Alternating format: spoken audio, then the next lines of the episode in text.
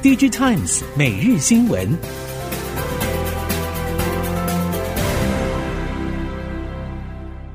听众朋友好，欢迎您再度收听 DG Times 每日新闻，我是谢美芳，带您关注今天的科技产业重点新闻。首先要关注的是半导体牵动美中角力实力发展，台海稳定对于各方都是有利的。台积电创办人张忠谋日前曾经接受美国哥伦比亚广播公司 CBS。六十分钟节目专访时表示，一旦发生战争，台积电将会被摧毁，而所有一切都难逃被毁。事实上，根据一份政府内部参考研究报告显示，美国企业在全球半导体市场具有压倒性优势，台湾则是名列第二名。如今，台湾的晶片有将近六成是先卖到中国，再出口到全球，也维系着台海的稳定局势发展。这一点对各方来说仍然有利。此外，要关注的焦点则是美国再对中国祭出制裁重拳，新划出十四、十六奈米以下的防线。台系晶圆代工、IC 设计服务和封测代工大厂在资本市场对此反应，则是闻声倒地。国内 IC 封测业者对此坦言，中国发展 AI、HPC 晶片会明确受限，而日月光集团、晶圆店等承接 NVIDIA。AMD、超微，甚至是 Intel 等多家美系大厂订单，美方禁令升级，难免反噬自家厂商的生意表现。以封测产业讲究的量能来看，AI、HPC 晶片量能规模相对比较小，反而主流消费晶片封测需求因此受到关注。南亚科总经理李培英对此认为，禁令的影响有利有弊，必须要从客户端和制造端两面向看。在客户端遭到限制部分，任何限制措施对于供应商都是不利的。不过，影响不会只有单一供应商，而从制造端来看，相关限制对于记忆体供应商都是有利，也会带来部分的机会。不过，李培英也点出，中国厂商已经囤货不少设备库存，而且目前资讯纷乱，包括具体影响从何时开始、限制的时间多长以及详细的限制内容等，都需要等进一步研究分析。美国总统拜登政府针对美国晶片业和中国大陆科技业生意往来颁布广泛限制规定，堪称至今以来美方为了遏制中国地缘政治对手崛起而采取的最强大行动。根据彭博资讯估计，美国限制中国获取美国先进技术，可能会让中芯国际二零二三年销售成长速度减半。彭博也进一步报道，美方此举激怒北京政府。这一些行动可能扰乱原本就已经面临衰退威胁的全球经济量能，导致通膨飙升，延长供应链困境。部分分析师对此示警，也可能会对五千五百亿美元规模晶片产业的众多企业造成进一步冲击。这个冲击可能影响到包括台积电、NVIDIA 应用材料以及多家后进中国半导体业者。这一波科技制裁宣布的三十一家未核实清单，中国汽车零件检测企业也入榜。尤其未来车被比喻为是行动的高效运算。美国连番禁令，使得中国未来车内外智慧化都受到钳制。虽然目前全球汽车电子化仍然处于百家争鸣阶段，尤其高阶自驾多半是以车脑独强。但不见得是唯一的解决方案。例如，有些业者着重低耗能、高散热、高安全性等考量因素，对高阶自驾诉求不见得用得到的 CPU、GPU，而是整车各功能均匀的智慧化提升，可以降低对高阶半导体制成的依赖程度。然而，美国对中国的晶片禁令一波接着一波展开，没有人能确保其他解决方案未来不会因此受到波及。此外，也要带您关注的是，美国削减通膨法通过，也启动太阳能系统安装需求，同步奖励美国制造。中美金集团董事长暨台湾太阳光电产业协会理事长徐秀兰对此表示，这是台湾太阳能制造跨足国际市场的一个新契机，未来不排除以美国制造作为核心，而放眼国际市场发展。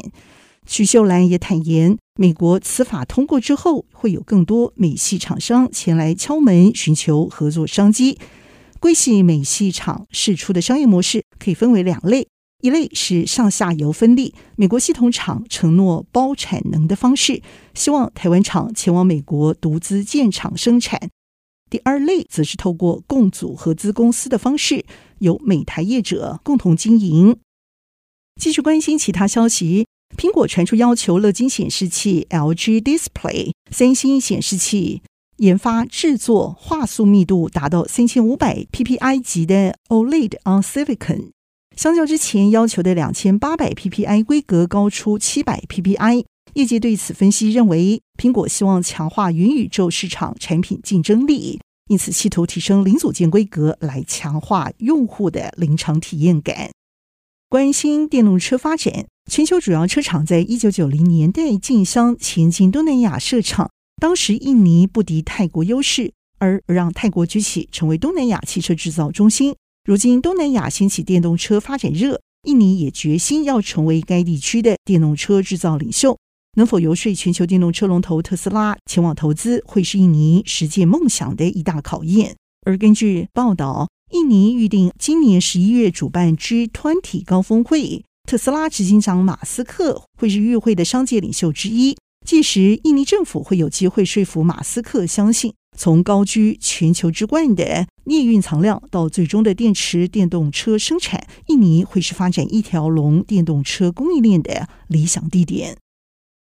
越南电动车新创品牌 VinFast 今年九月交付旗下制造的第一批产品，而根据媒体对此报道，VinFast 并不像中国大陆厂商进军欧美市场可能会受限于政治因素。加上最近几年积极整合电动车研发、制造和上下游零件供应产业链，以及亲民价格不输其他海外厂商技术，部分业界人士对此认为，尽管 VinFast 相对晚切入电动车领域，仍然有望发展成为特斯拉在全球电动车市的竞争对手。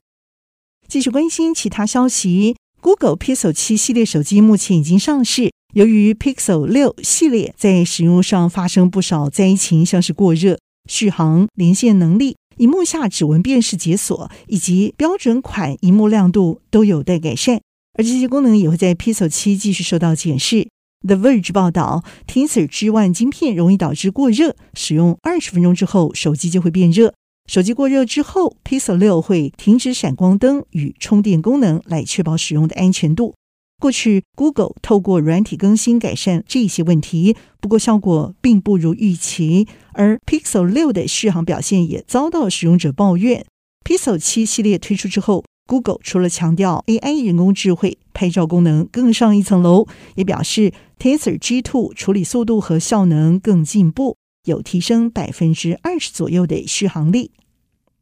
十年前，Google 曾经提出发展环境运算这个愿景，不过这项任务似乎是由苹果率先实现了。一直到收购 Fitbit 之后，Google 才开始投入智慧手表发展，同时结合双方优势，推出 Google 第一款智慧手表 Pixel Watch。The Verge 报道，Google 大约十年前就提出许多和智慧手机有关的想法，不过一直没有亲自实现，反倒是让苹果抢得先机。在全力投入 Pixel Watch 研发之前，Google 曾经同意以四千万美元取得智慧型手表的技术，同时成功说服三星电子合作穿戴式装置作业系统技术。不过，直到去年 Google 完成二十一亿美元规模的 Fitbit 收购案之后，才终于取得关键的健康平台，可以说是补齐 Google 打造 Pixel Watch 所需要的最后一块拼图。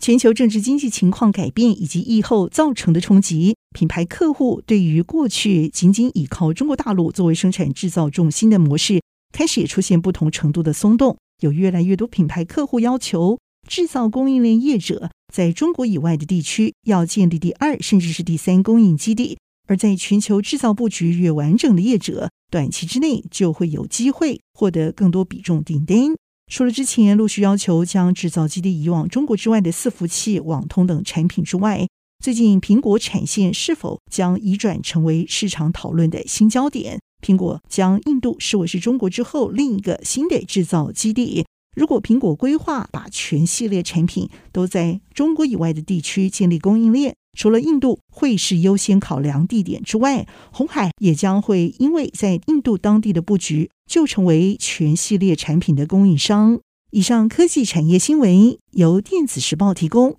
谢美方编辑播报，感谢您的收听。